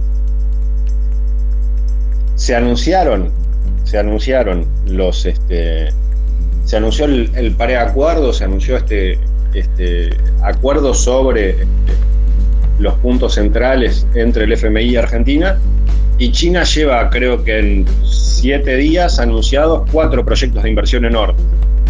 Eso quiere decir, China estaba esperando que nosotros digamos, tenemos un entendimiento con el Fondo Monetario Internacional para decirnos, bueno, acá tienen la plata. Porque China estaba esperando que nosotros tengamos un acuerdo con el FMI. No es que nosotros íbamos a poder ir a pedirle plata a China para no pagarle al FMI. Claro. Muchos China te es parte del FMI. China hace 10 años que está tratando de incrementar su parte accionaria su peso dentro del eh, en el FMI. Fondo es- Monetario es una Internacional mirada- porque está empezando a tratar de disputarle la hegemonía a Estados Unidos Sí. dentro del propio FMI. Te están, pero había, hay, Sí. hay un, hay una- un discurso que baja desde los medios como que Argentina era la piba linda de la cuadra que se debatía entre el hijo del doctor y eh, el mecánico bonito de la cuadra. Eh, básicamente era eso, se- seduciendo a China y seduciendo a los Estados Unidos por otro lado y al Fondo Monetario. Pero las cosas obviamente venían por otro lado porque también eh, China, siempre te estábamos diciendo, China tiene un peso dentro del Fondo Monetario y lo está tratando de incrementar, pero se hacía fuerza y se hacía hincapié. Digo porque hay que, hay que prestarle mucha atención a todo esto al lugar de los medios, siempre hay que tratar de, de- analizar esa parte. Lo que creo que también es que genera incertidumbre en, en- en la gente. Eh, no saben si, es decir, por un lado dicen que el acuerdo no es un, un acuerdo tan malo. eh, nadie dice es un buen acuerdo, todos dicen que el acuerdo no es tan malo. eh, y después, bueno, por el otro lado tenés la carta de Máximo en donde... Y bueno, y la postura también de, de- todas las personas, ¿no? De- del kirchnerismo duro. Bueno, eh, Fernanda Vallejos, ¿no? Que tuvo también un- unas declaraciones que yo creo que para mí fueron bastante inoportunas. Eh, pero bueno, ya el, ya estamos acostumbrados a ese tipo de declaraciones. ¿Cómo era la palabra el meque, el mequetrefe? No. El mequetrefe. El mequetrefe, ya esa, esa, ya esa de, ya esa quedó ese audio igual nada, bueno, había sido un audio que de la vida privada, ¿no? Eh, qué sé yo. Y a todo, a todo esto, a todo esto, mientras todo esto sucedía, mientras eh, ya era indeclinable la renuncia de Máximo, surgían nombres. Eh, estaba la, la número 2 del, del bloque. Mor- Moró. Moró que. Cecilia Moró. Cecilia Cecilia Moró Moró. que venía en punta y Sí, al otro día eh, dijo que también renunciaba. renunciaba y, había- y empecé- se empezó a esta ver si había se, se hablaba de una figura que podía unificar que venía del lado del macrismo sin embargo fue una figura más federal Bueno, una figura de- del Chivo Rossi, ¿no? Eh, el hijo pródigo claro. ¿Y cumple con esta figura de peronismo federal Eh, creo que tiene dos grandes virtudes. Eh, la primera es que es eh, Martínez es alguien que no molesta a nadie. Eh, nadie se quiere llevar mal con, con el peronismo santafesino porque es, digamos, es factor de equilibrio. Yo eh, lo había dicho en, en- en el grupo de la, de- del programa, ni bien salió todo esto, que a mí me parecía que, dada la situación, eh, lo más eh, probable es que se buscara como presidente de bancada a un peronista del NOA. Eh, no estuve tan lejos. Espero que se me reconozca esto. Yo había pensado que se iba a buscar en las provincias de Chaco o en la provincia de Salta, resultó ser de Santa Fe. Es más o menos el mismo espíritu, es buscar a alguien que eh, no tiene, al menos en lo, en lo inmediato, mayores aspiraciones que ser diputado y ganar quizá algo, de algo más de reputación en su provincia, y esto le sirve mucho, ser el presidente de la bancada le sirve mucho, eh, que además le, cae bien a todo el mundo dentro del propio bloque, todos se llevan bastante bien eh, o muy bien con, este, con, sobre todo con el grupo de, de diputados que responden al chivo. Y el segundo, su segunda virtud, por lo que he podido averiguar en la semana, es que todos los diputados del bloque lo consideran como un tipo muy laburador. eh, tipo que realmente se, se, pone al hombro las cosas que, eh, de las cuales se encarga y que, todos lo reconocen una gran capacidad de, trabajo y de, sentarse a hablar con, con la gente para eh, conseguir que las cosas se hagan. que son las dos características principales que tenés que tener a la hora de, de ser un, un presidente de bloque, ¿no? Presidente de bancada. Y esto, es lo que se necesitaba ahora. esta es la figura que se necesitaba ahora para negociar, polotear. Eh, Martínez ha sido un tipo que ha sido elegido por su perfil para, para afrontar este problema, que es el problema principal que tiene eh, el gobierno como bancada dentro de eh, el Congreso de la Nación. Es decir, lograr llegar a la votación del acuerdo con el, FM, con el Fondo Monetario Internacional, eh, manteniendo la unidad y consiguiendo los 15 votos que hacen falta para que esto salga. Es tan simple como eso. Y mientras Martínez estaba asumiendo el cargo, Alberto estaba viajando en esta gira que lo llevó a Rusia y a la República Popular China. Y estos diálogos y estos acuerdos que tienen la palabra energía, que tienen estos convenios bilaterales. Eh, ¿Qué onda con todo esto? Eh, creo que lo más interesante es la, la pose discursiva de eh, Alberto Fernández eh, siendo crítico de nuevamente hacia el FMI, endureciendo su posición frente al FMI, hablando de el no ser un... no depender. No depender de, Estados Unidos este, y el considerar a Rusia como un como una ayuda para romper la dependencia con Estados Unidos, que es también una señal de este viaje. O sea, es ir a buscar, es ir a Rusia y a China a buscar eh, oportunidades de negocios, pero también a buscar eh, alianzas estratégicas. Tenemos eh, un audio, si quieren lo escuchamos de Alberto. Dale. Estamos muy agradecidos, profundamente agradecidos, porque ustedes estuvieron cuando no estaban, el resto del mundo no nos auxiliaba con las vacunas. Y a mí me parece que este es el momento que podemos hablar de cosas más, y avanzar en otros terrenos, porque el contexto es muy favorable para vincularnos más entre Rusia y, Argentina. Desde los años 90 en adelante, Argentina había puesto, ha volcado su mirada muy firmemente en los Estados Unidos. Y ya depende mucho de la economía argentina de la deuda que tiene con los Estados Unidos, con el Fondo Monetario y la influencia que Estados Unidos tiene en el fondo. Y yo estoy empecinado en que Argentina tiene que dejar de tener esa dependencia tan grande que tiene con el fondo y con los Estados Unidos. Y tiene que abrirse camino hacia otros lados, y ahí es donde me parece que Rusia tiene un lugar muy importante. Hemos tenido una conversación muy franca, muy abierta, sobre lo que nosotros tenemos que enfrentar como países en un mundo multilateral donde los dos apoyamos y bregamos esa lógica de multilateralismo. Argentina tiene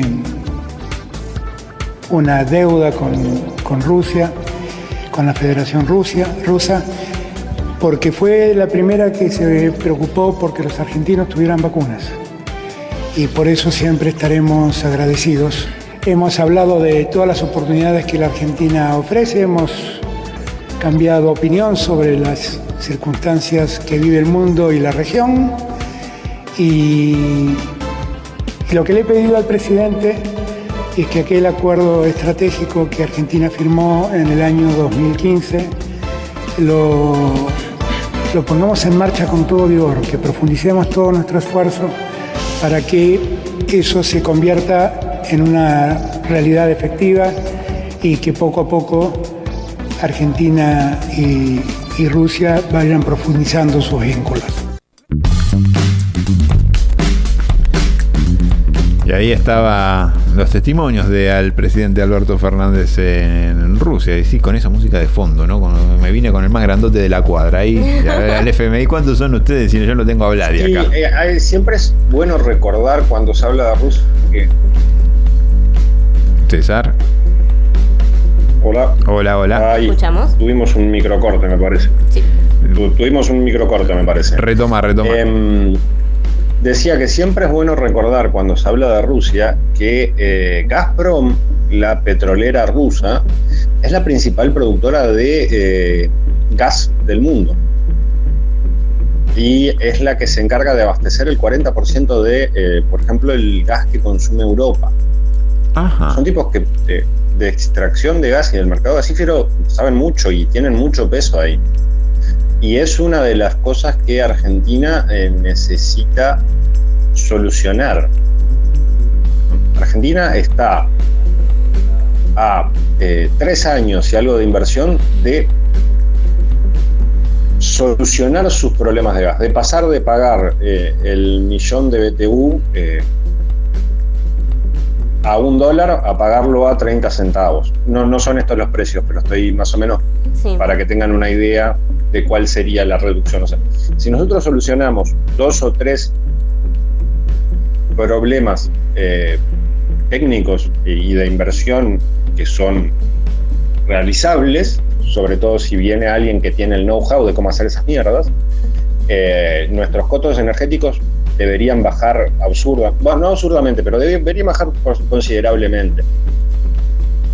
Meter a Gazprom eh, en esa ecuación y decirle, che, bueno, ¿no te querés asociar con IPF para hacer esto? Eh, puede ser una de las soluciones.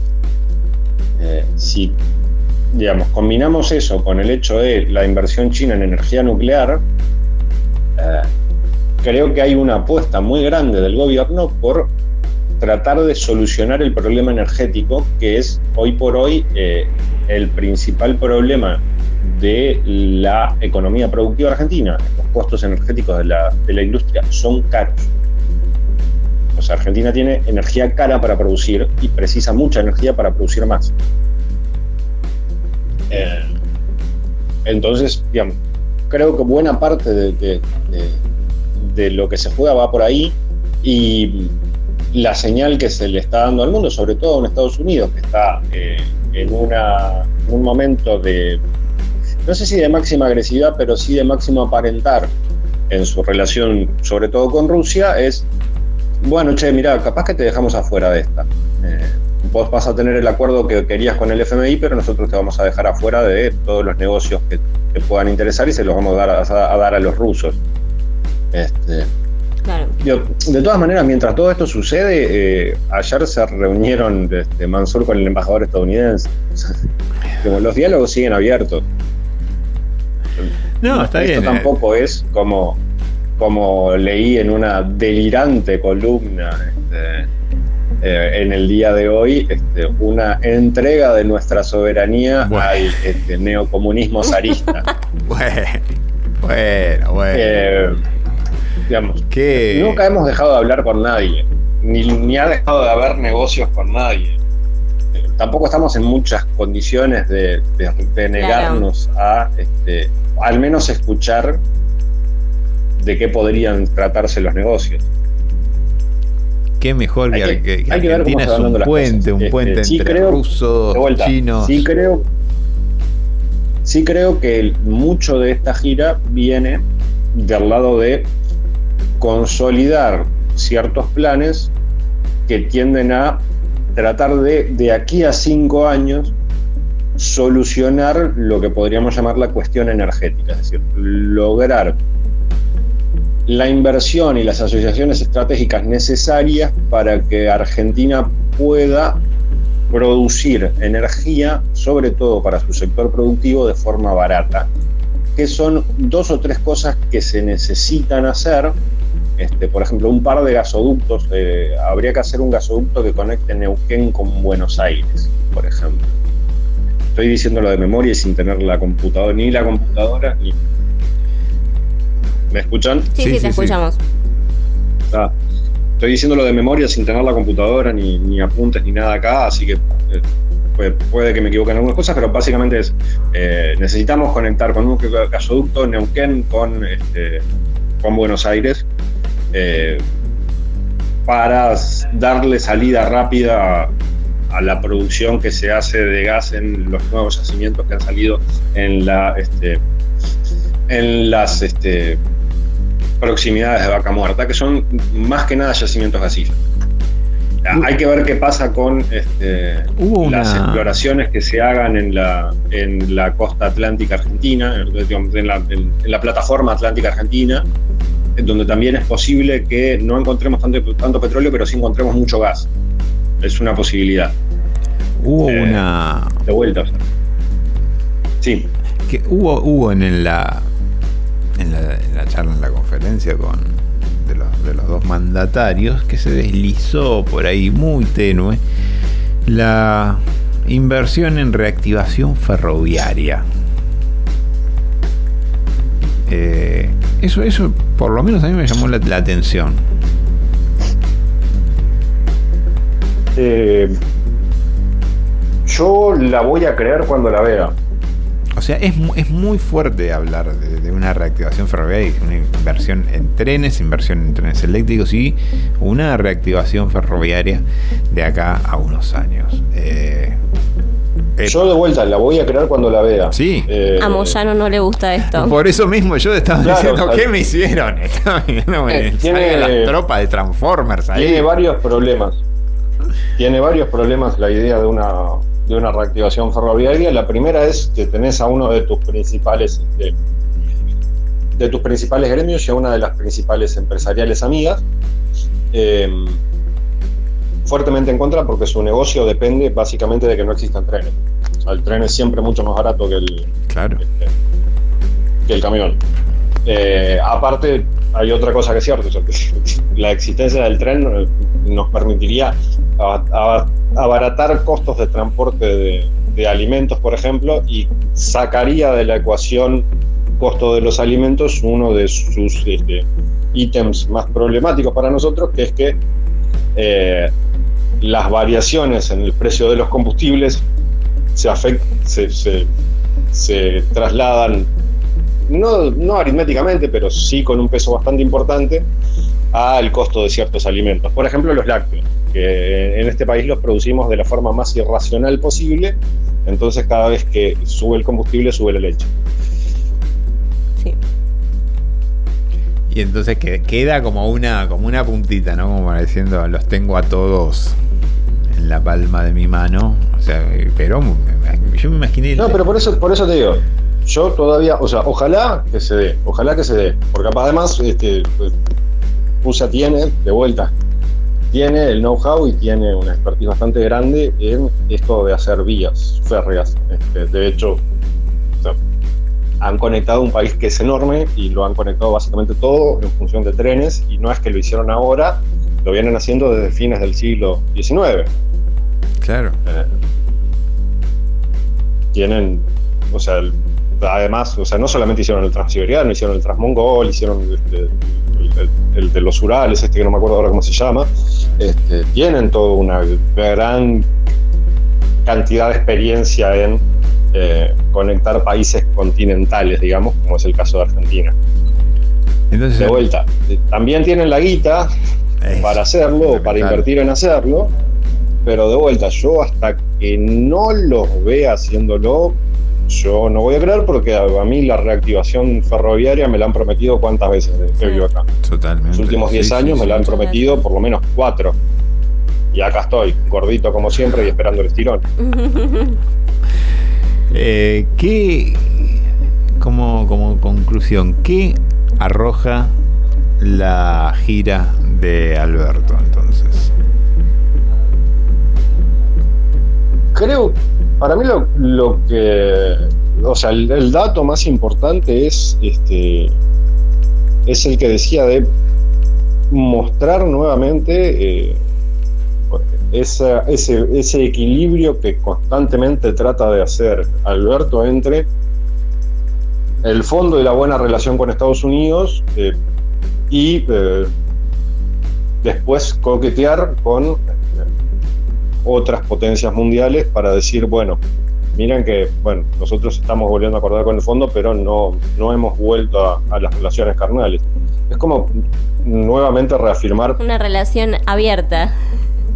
claro, que, que- que vos sos independiente, que no, no estás cerrando una, una relación de, de- de obediencia total a la política internacional de, de la Casa Blanca.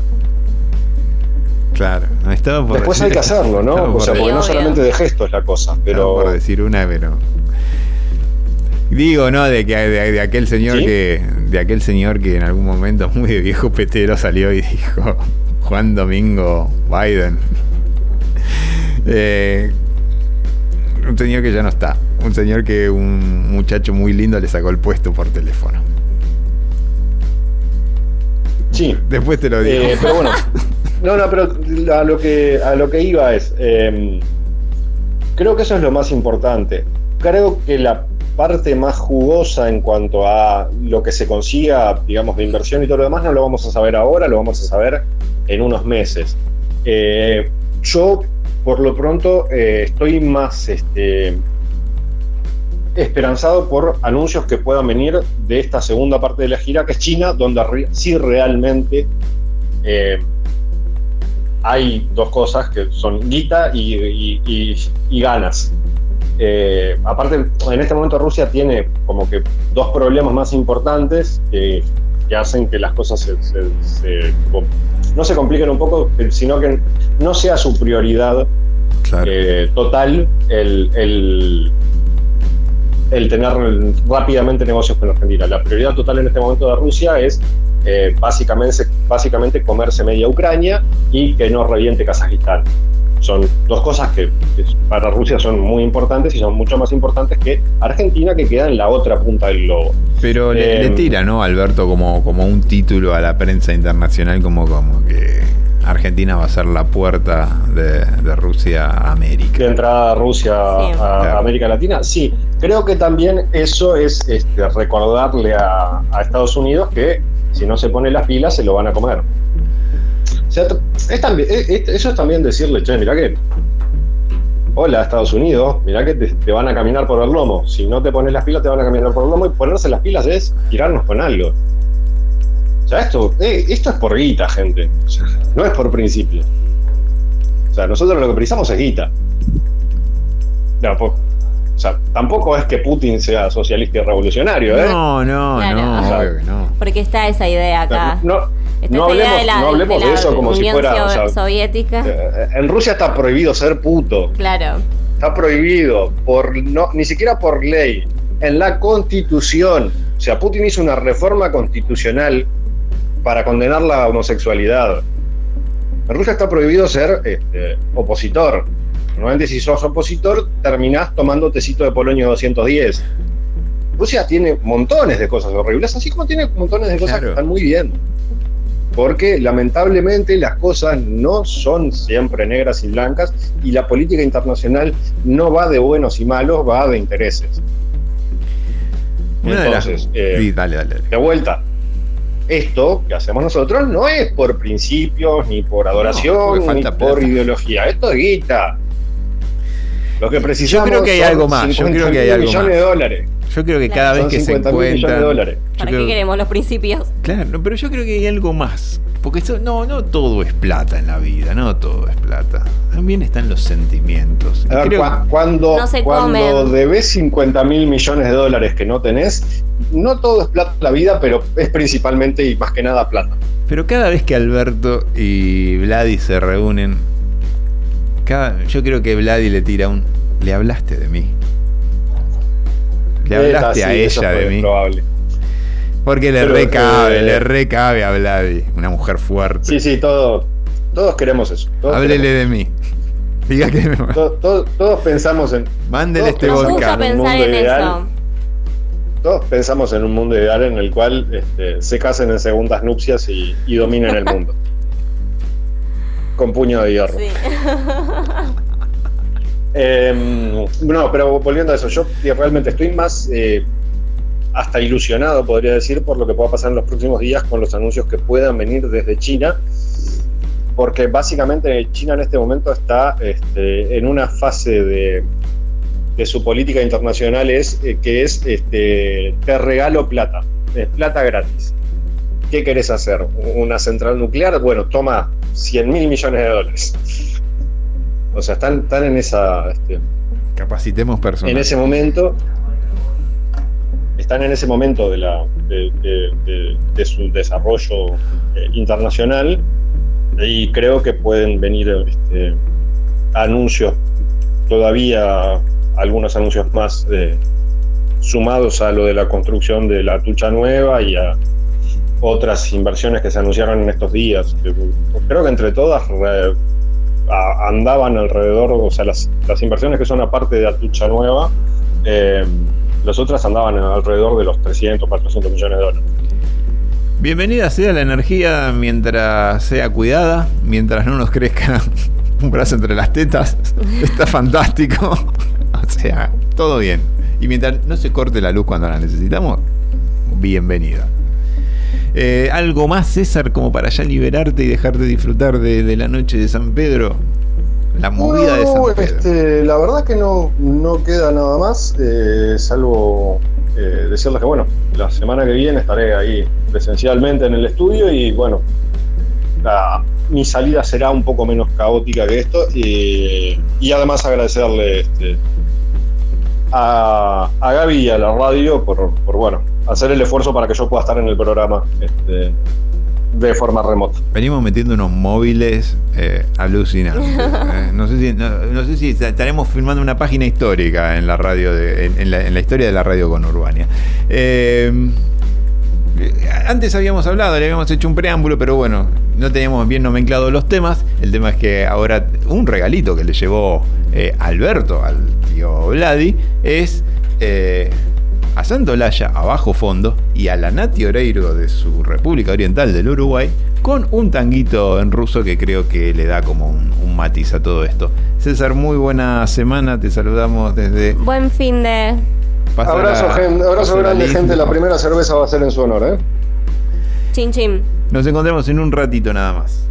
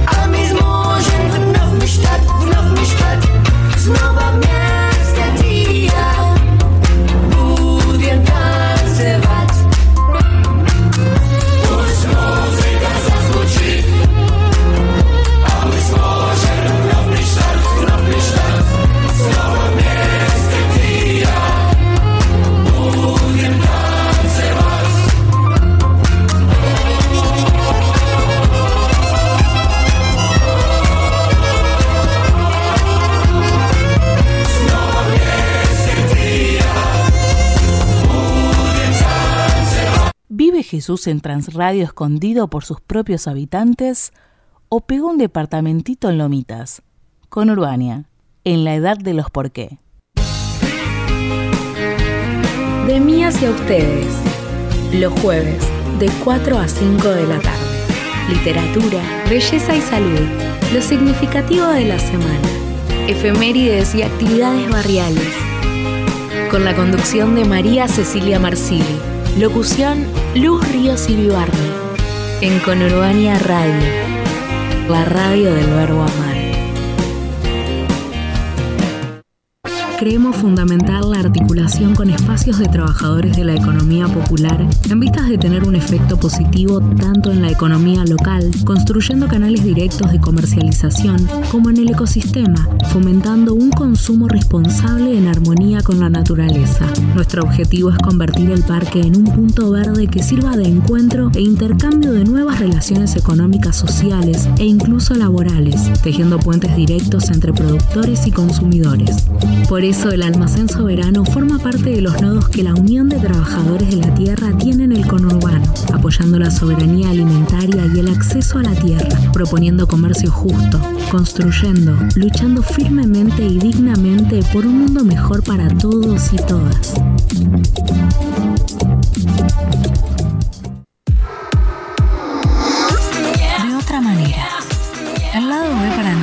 Toda la actualidad del espectáculo y las redes sociales.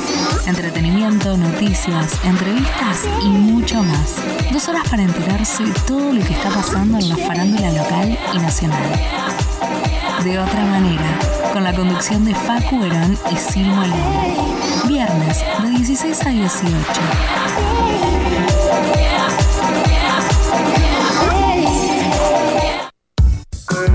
Diferentes propuestas al aire libre para comer y tomar algo rico en familia o con amigues. Cafetería, comida vegana y vegetariana, parrilladas, bebidas de autor, música y actividades diversas con mucha buena onda para pasar el día.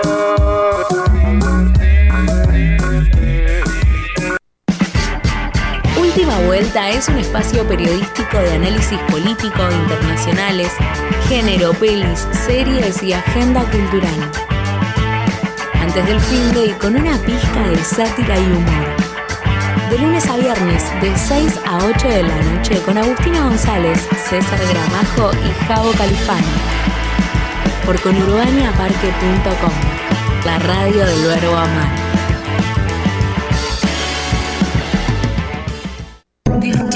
Maravillosa. Con Urbania Radio existe por las personas que la conforman.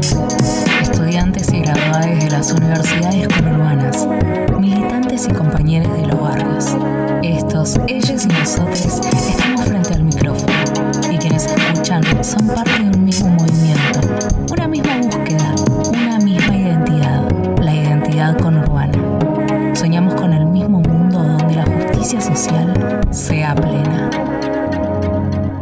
¿Cuántos enganchados de Mario Luis se necesitan para cubrir el trayecto Isidro Casanova, Valentín Alsina? Con Urbania, la radio del verbo amar. Última vuelta. Hasta las 8 de la noche por la radio del verbo amar.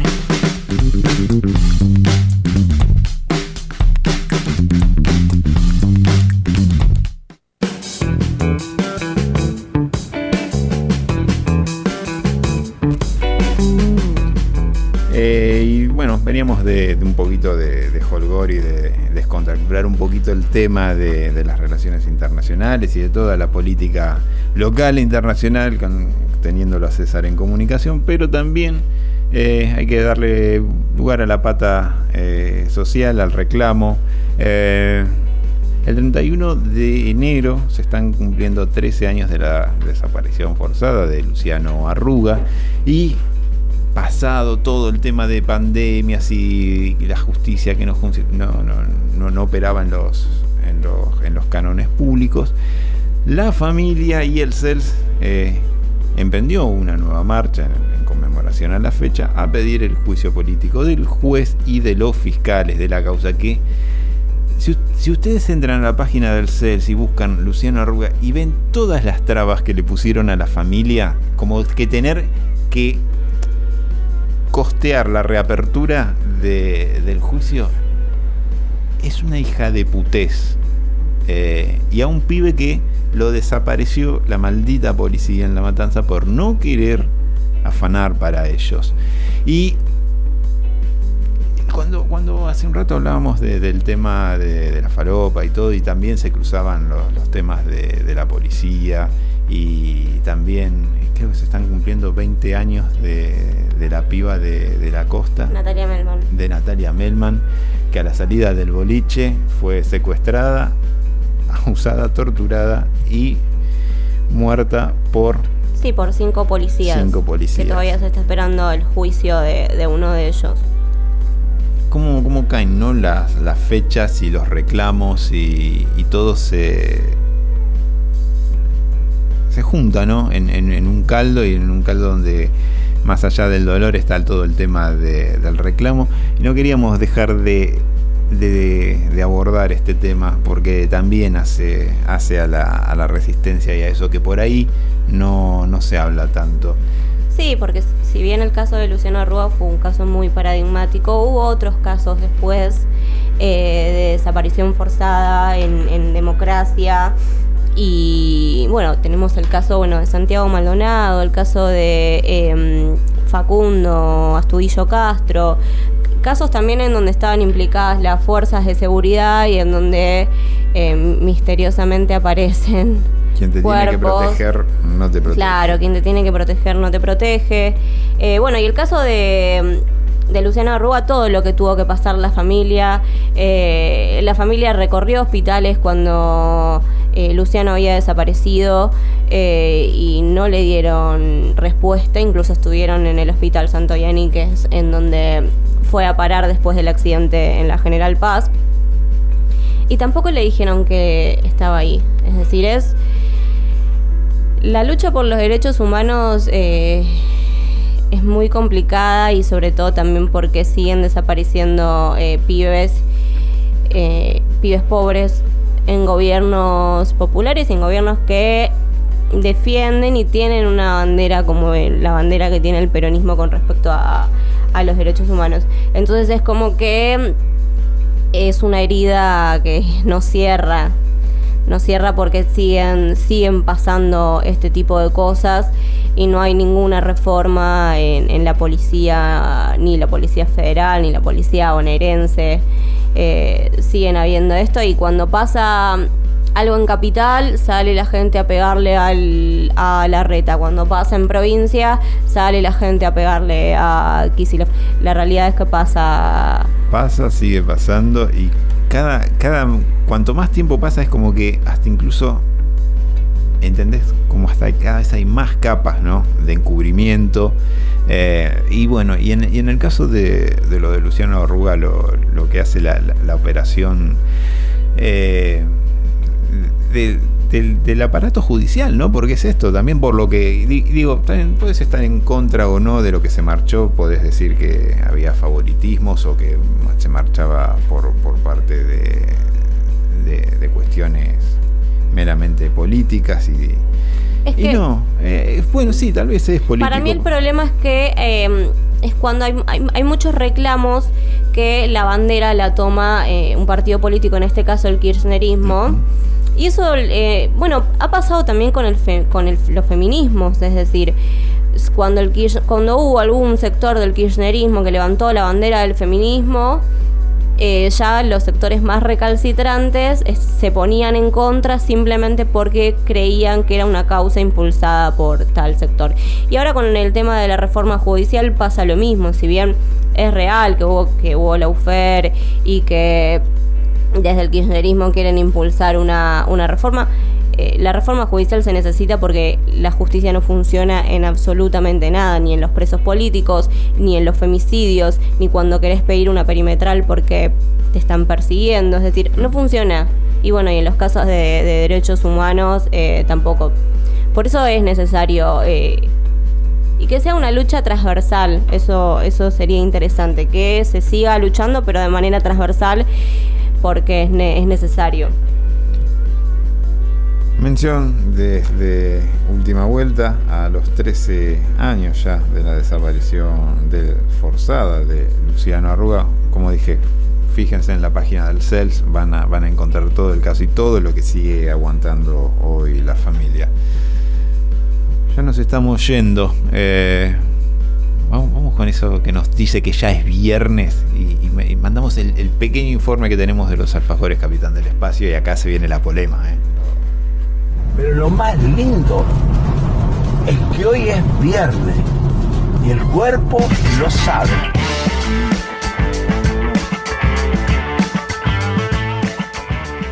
Quiero un alfajor que sea el mejor. Quiero un capitán del espacio. El primer alfajor del espacio exterior.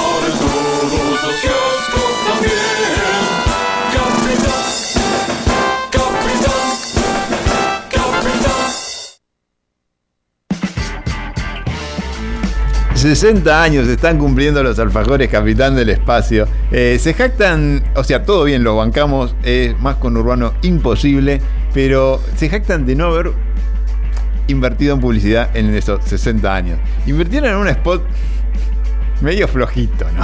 Vamos, medio, medio marcha, pero bueno. Pero, pero bueno. Eh, qué sé yo. Eh, tien- tienen, tienen, su, tienen su encanto los alfajores. Me mira con una cara Agustina Yo González. lo único que quiero, no, lo único no, porque quiero decir varias cosas, ¿no? Porque acá todos son hinchas del... ca- Me, Te pone me una están Moria, censurando. No, no, no, porque igual está muy bien, porque yo creo que hay muchas cosas que tienen épica, pero yo creo que el, el alfajor Capitán del Espacio es más épica, nostalgia de, de- la escuela y de cuando se, se comía más seguido, pero es la épica de que es del conurbano. Y no es el alfajor. A ver. Yo igual quiero decir que pasé por un kiosco y le quería traer eh, a un alfajor capitán del espacio a mis compañeros, pero el kiosquero me dijo, sos la décima persona que me pregunta por ese alfajor, ¿qué tiene? Y yo le dije, ah, la verdad que a mí no me gusta ese alfajor, así que bueno, dame otra cosa. y les traje chocolates. Sí, sí, sí. much- muchas gracias. Pero. Cállate, Corado. Ah, Esa. Eh, no, ¿qué tienen los alfajores Capitán del Espacio? En sus 60 años tiene. sí, eh, la, maquinaria en, lo- en todo lo que era la golosina empezaba como una revolución ¿no? tecnológica, pero los alfajores Capitán del Espacio se seguían haciendo artesanalmente. Eh, Sí, obviamente empezaron en, en Espeleta y el progreso de la fábrica la llevó que en esos 60 años se mudara a Quilmes, donde hoy realmente, donde hace ya varias décadas, en, la calle Gran, creo que la calle Gran Canaria, en Quilmes, donde siguen eh, manteniendo su producción en 2019 estaban ahí medio, medio tambaleando. Claro, venían de una visita del gato a la fábrica que fue medio como. "Mm, toco madera. Yo lo que quiero recordar, que no lo recuerdo, es qué dijo el catador de alfajores cuando probó el capitán del espacio. Eh, el pibe este que se llama Calabró, eh, sí, lo- lo- los bancó, los bancó. ¿Los bancó? dijo que tiene, tienen un dulce de leche almibarado muy, muy particular. No, no lo estoy, no estoy defendiendo el alfajor de producción. No, no, que sí, acá consigue- militan por, eh, o sea, decir, ¿qué tienen? ¿Un tongo con el capitán del espacio? Pero es una cosa maravillosa. El fulbito, el fulbito también. El fulbito Ay, con esa. chicos. Pero el fulbito, el fulbito que es esa mezcla de. de poxy y pasta de maní, porque es una cosa. que pega. Como el compañero que no está dijo que era el Paco de, de los alfajores. Y sí, yo te digo que. Igual no, no, no era feo. No, yo trataba fulbito- de, de- de- de- de mantener mi mi estatus. No, no, no, yo no, no, comía otras porquerías. Que pasa que nunca fui muy de la porquería dulce. Yo comía esos chisitos que salían 10 centavos o 20 Los de centavos. colores. No, no, no, eran, eran chisitos, pero no eran, no eran chitos, eran mm, otra marca. No, no, pero había que acá en la estación en todos lados te vendían unos bolsones con unos de colores. Sí, yo ya estaba eh, programando mi muerte, es decir, ya, Nunca. ya estaba adelantándome la muerte desde chiquita. Le, le pregunto al interno a todos. ¿Nunca se sentaron ahí en la estación a las 4 de la mañana a bajonear un capitán del espacio mirando, mirando al espacio, ¿no? Como, qué vida de mierda. No, no hay momento más existencialista que ese. Entonces vos te quedabas así como diciendo. En la estación de Temperley. No, a mí me gusta bajonear tortilla igual. Un pancho, chicos, ¿por qué van a bajonear? o sea, hay que bajonear un pancho con papas pie. ¿Qué vas a bajonear? A las 4 de la mañana. A mí a las 4 de la mañana no me dan ganas de comer dulce.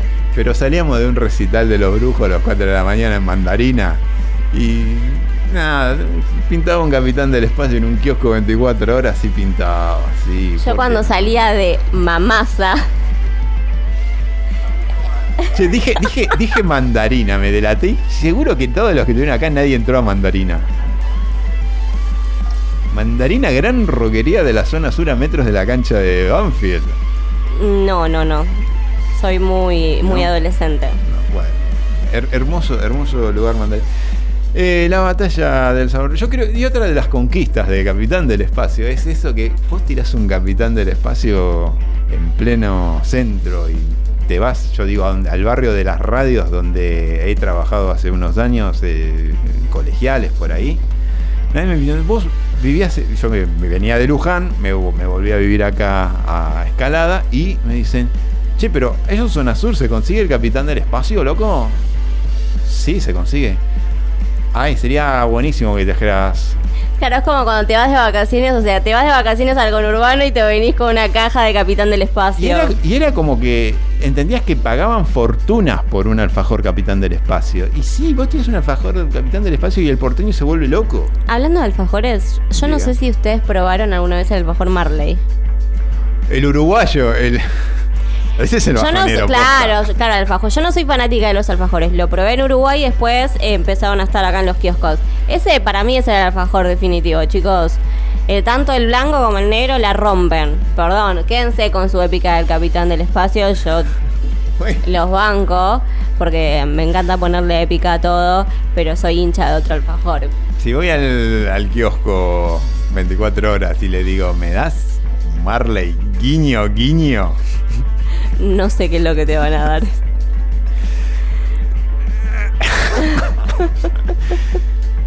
Eh, se nos fue, se nos fue completamente el programa. Les recuerdo que en estos momentos está comenzando, comenzó ya. Maipú y Alcina, ¿no te vacunaste? Anda acá, Maipú y Alcina. Vacunate, que es la noche de las vacunas. Eh, nada, busca. Un excelente plan. Sí, anda, pichica. Yo no sé si la gente va a querer ir a pichicatearse un viernes a la noche y después, o sea, pasarse todo el fin de semana mal. Pero bueno, para mí lo deberían haber hecho otro día, pero bueno, me parece una gran iniciativa y bueno, el nombre que nos gusta, ¿no? Marketinero, la noche de las vacunas. Noche de las vacunas, acá en la provincia de Buenos Aires, vas. Nada. eh, Y si sos de capital también podés hacerlo. ¿eh? En la provincia de Buenos Aires se vacuna cualquier persona. Tenemos el equipamiento interno como para salir y hacer un móvil a la noche de las vacunas. ¡Vamos! Y garroneamos pizza ahí al ladito. Debe estar ahí al ladito de alguna de las dos pizzerías. ¿Alguna? No me lo digas dos veces. Hay que hacer móviles, ¿eh? Cuando acá cuando cierran al cine hay que hacer móviles con los artistas, con todas esas movidas. Y hay que hacer, sí, sí, totalmente. Bueno, vayan, vacúnense. Y si no entienden por qué hay que vacunarse, los dejamos con esta bonita canción. Gracias Agustina González por meterle onda eh, picaresca e información a este programa. Gracias Interno por ponernos en el aire. Gracias a César Gramajo, viviendo las delicias del amor. Y eh, yo, 3 de Pfizer. Gracias Vladimir. No, es... ¡No! ¡No! ¡Tres de Sputnik! Gracias, Vladimir. Me Chicos. vendí- me vendí al sistema. Bueno, bueno, tuvo, tuvo un desliz. Hasta el viernes que viene.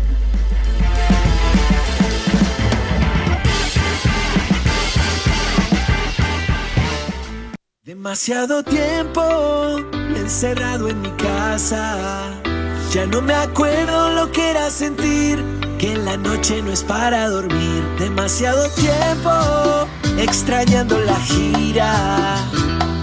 Cansado de la cuarentena, la botella llena y la cama vacía. No se puede salir, no me puedo juntar. Quiero volver atrás a lo que antes era normal. Porque no sé qué hacer, no sé qué va a pasar. Ya no me queda ninguna serie para mirar. Hoy yo quiero salir de noche loca. Y no están mis amigos ni tampoco está la copa.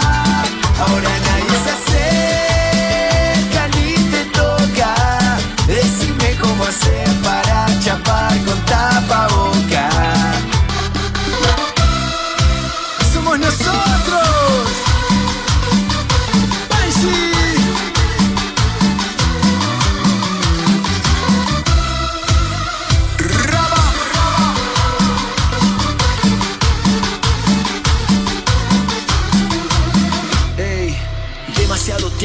Rato. Esta cuarentena me tiene requemado. Mirando el mundo a través de internet. Y en el almacén ya no queda. No queda Fernet, escucho Roxette. Mientras espero que pase esta shit. Tantos días esperando la cura. Rezando que encuentren en Oxford la fucking vacuna. No se puede salir. No me puedo juntar. Quiero volver atrás a lo que antes era normal. Porque no sé qué hacer, no sé qué va a pasar. Ya no me queda ninguna serie para mirar. Hoy yo quiero salir de noche loca. Y no están mis amigos, ni tampoco está la copa. Ahora